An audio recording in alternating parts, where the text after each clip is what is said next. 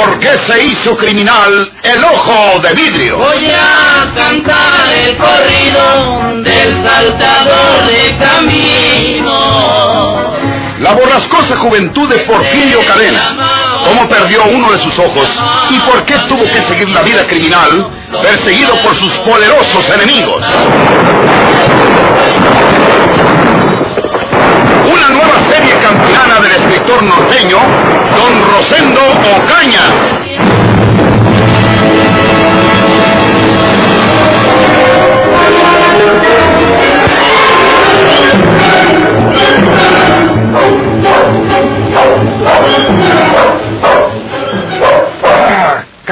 animal!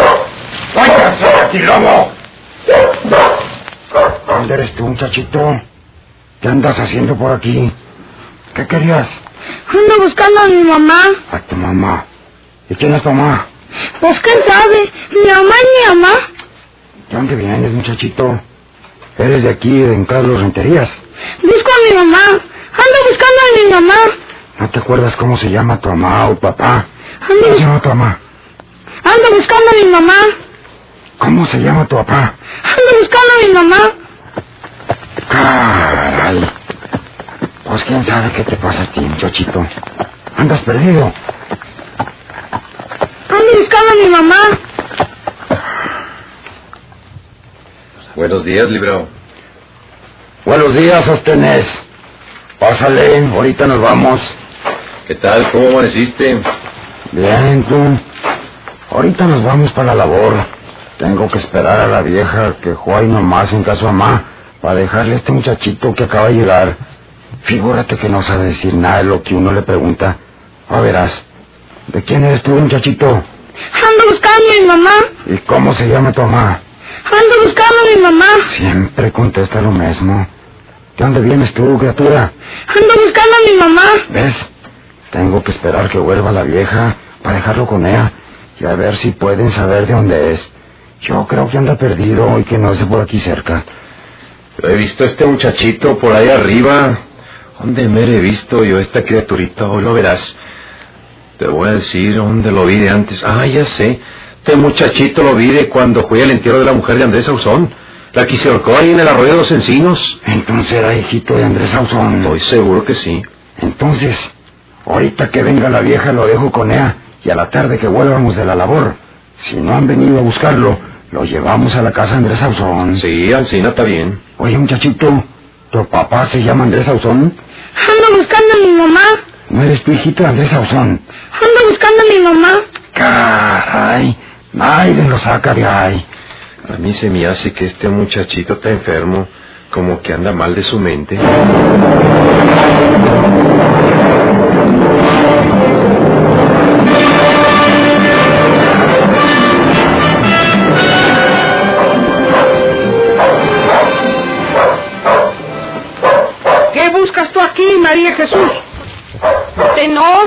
Paula.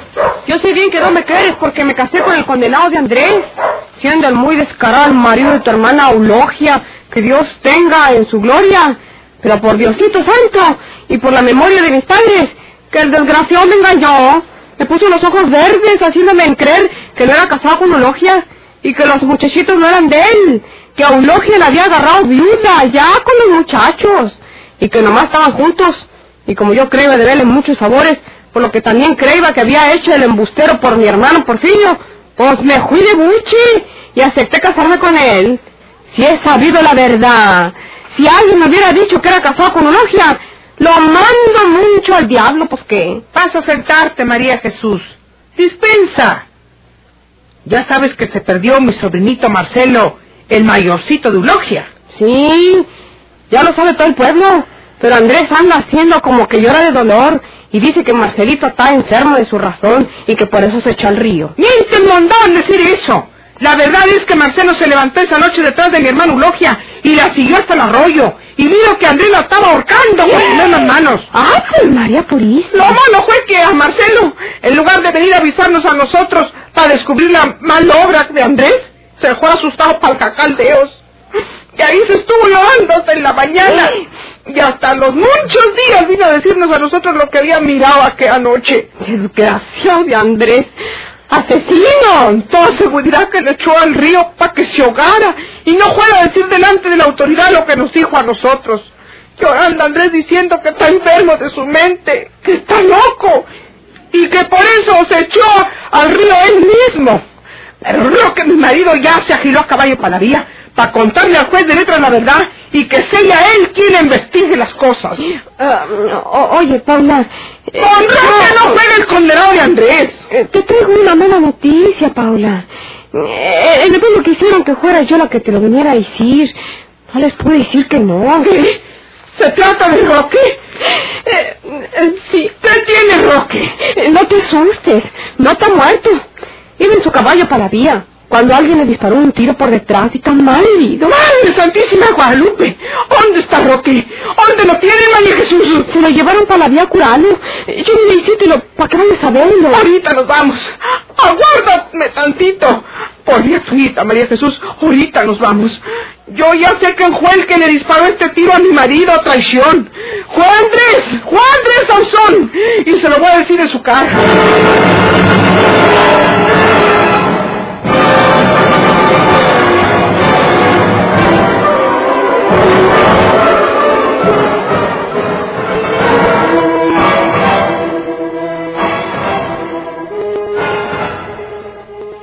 Florencio, fíjese su merced que acaban de llevarse para la vía mi concuño Roque Ledesma, pues mal herido. Iba para la vía precisamente, como se los dijo allí a todos en la mañana para decirle al juez de letras que yo, pues yo mismo sacrificé a mi hijo Marcelo cuando alguien le tiró un tiro y lo clareó bien clareado. Yo creo que se muere y lo malo es que ahora van a decir que yo le hice ese disparo. Por lo que nos enojamos allí averiguando. A usted le conta, don Florencio. Sí, la gente puede pensar eso, por el disgusto que tuvieron y por la amenaza de Roque, cuando dijo que se iba a quejar con juez de letras. Y hay otra cosa peor, don Florencio. Fíjese usted lo que son las cosas. Yo me separé de ustedes un rato, cuando fui al jacal de nosotros para ver si mi pobre hijito estaba allí. Y ahora van a decir que en ese ratito que yo me separé de ustedes, uy, alcancé a Roque y le disparé por detrás. Yo quiero pedirle a usted un favor, don Florencio. Pues para evitar dificultades. Usted diga que yo no me separé de usted en un momento, porque si saben eso, pues me levantan el falso de que yo haría mi concuño Roque. Y no es ansina, señor don Florencio. Yo le juro a su merced que en el ratito que me separé de ustedes, pues nomás fue al galope al jacal de nosotros para ver si estaba el niño. Y luego luego me devolvió usted, le consta que no me tardé nada. Pero pueden levantarme el falso, como le digo a usted, señor don Florencio. Hágame esa parada, su merced, para evitarme más dificultades. Diga a su merced que yo no me separé de ustedes ni un ratito siquiera. Está bueno, Andrés. Yo no creo que tú le hayas hecho eso a Roque. Más bien puede que haya sido uno que no lo quiere, o que tiene pendientes con él, y lo quiso fregar a traición. No tengas cuidado, Andrés. Yo y los muchachos niños que andaban con nosotros por la orilla del río, diremos que tú no te separaste de nosotros para nada en toda la mañana. Muchas gracias, don Florencio.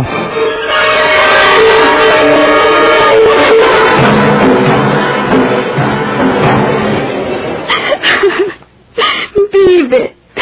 Está vivo. En mi propia casa, María Inés. Yo debía hacer caso al presentimiento de mi corazón, que me inclinaba a desconfiar de este viejo con los lentes de gruesos cristales. ¿Qué dicen de José? Está gravemente herido en el hospital. Y por fin huyó. Lo busca la policía. ¿Cómo supo él que nos íbamos a casar? Yo tuve la precaución de que ningún extraño ni la servidumbre lo supiera. ¿Cómo lo supo él? ¿Quién se lo dijo?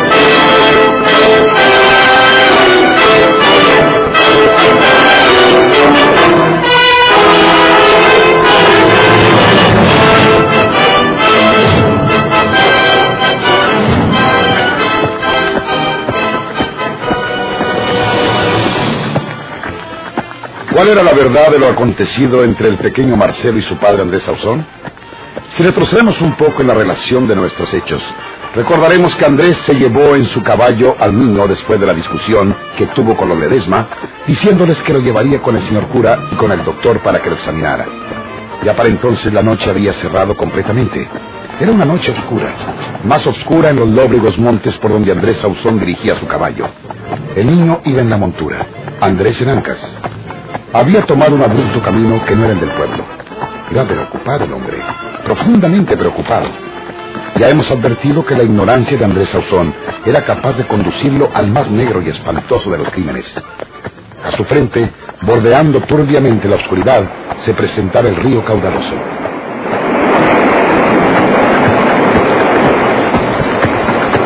¡Oa! ¡Oa! Papá, el río viene muy crecido. No vamos a pasar por él. No vamos a pasar por ahí, ¿verdad? No, nomás me voy a acercar tantito a la orilla para ver cómo está el paso. Yo creo que es mejor que pasemos el río a pie, mijo. ¿A pie? Sí, mijo. Abájese del caballo. Déjese caer. Yo lo sostengo para que no se dé un porrazo. Papá, tengo miedo. El río trae mucha agua. Nos ahogamos. No nos hacemos nada. Yo voy a ir detrásito de ti. Te quiere llevar la corriente, te agarro y te cargo. Échate al agua. No, Échate al agua, te digo. No te estoy diciendo que yo voy detrás de ti. papá. Échate al agua. ¿Quieres que te dé unos cuartazos? Échate al agua. No, Marcelo, no. Marcelo. ¿Dónde vas, muchacho? ¡Párate ahí! ¡Párate ahí! ¡Marcelo! ¡Marcelo! Huyendo este muchacho condenado. Alcanzo.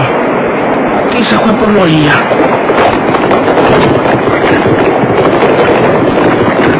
¡Marcelo! ¡Marcelo! ¿Dónde estás? ¡Marcelo! ¡Marcelo! Ah, Chihuahua. ¿Por qué se tiró al río? Sí, se tiró al río y se lo llevó la corriente. Puede ser otra cosa.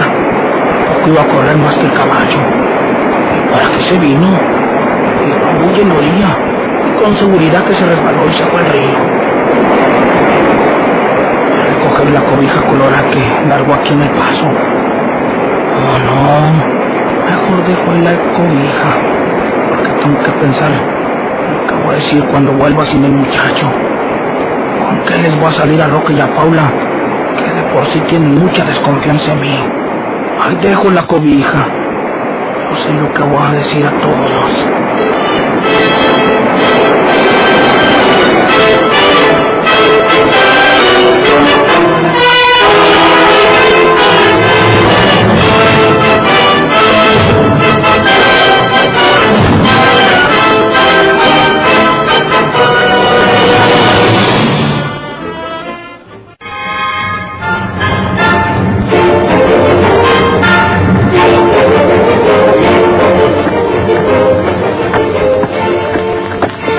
Así habían pasado las cosas. Andrés, creyendo que el niño se había caído al río, lo juzgó muerto. Estaba seguro que se había ahogado. ¿No era acaso lo que él quería?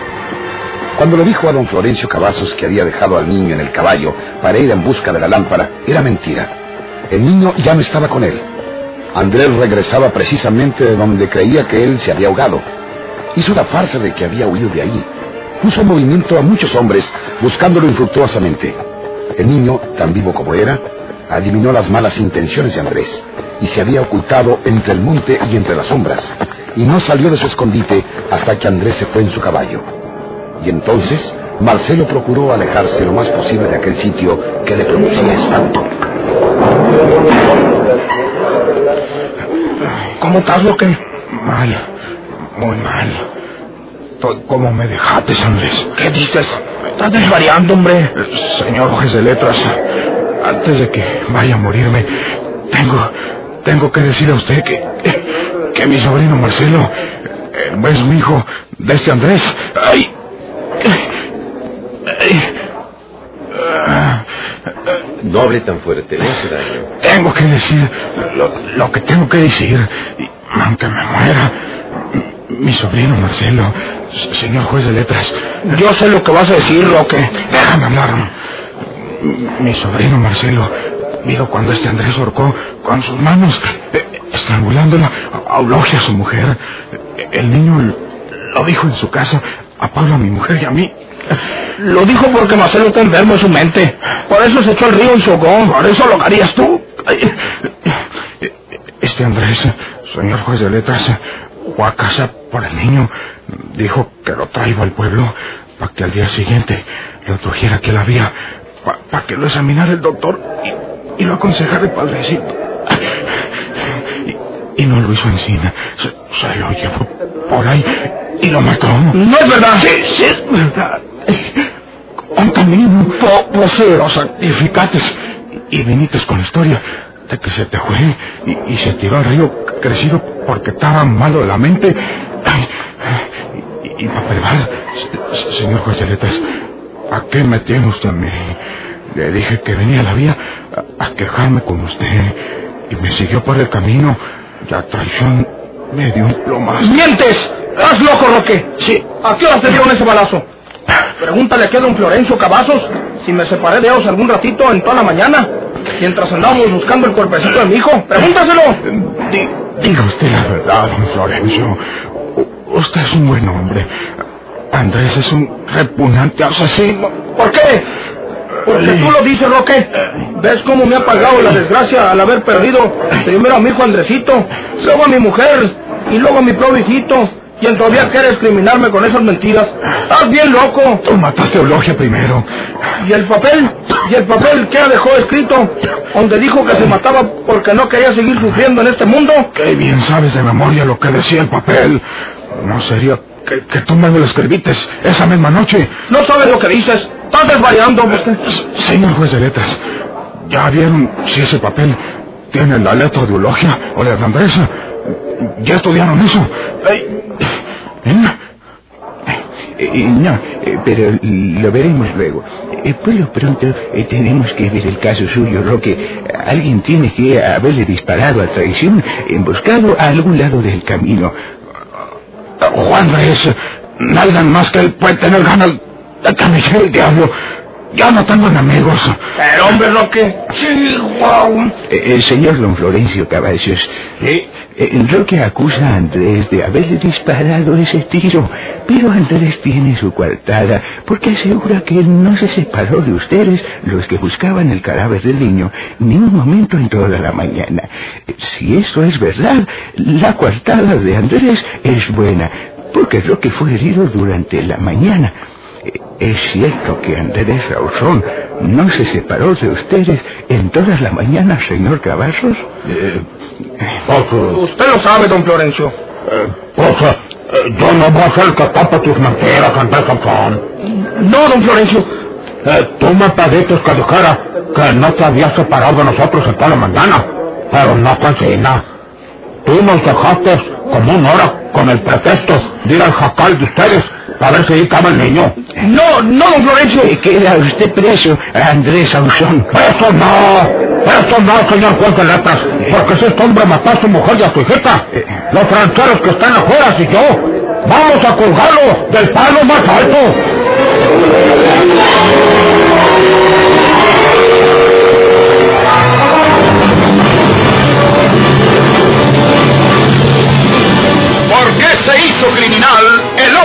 De vidrio?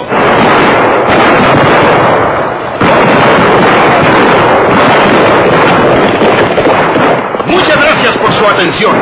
Sigan escuchando los vibrantes capítulos de esta nueva serie rural.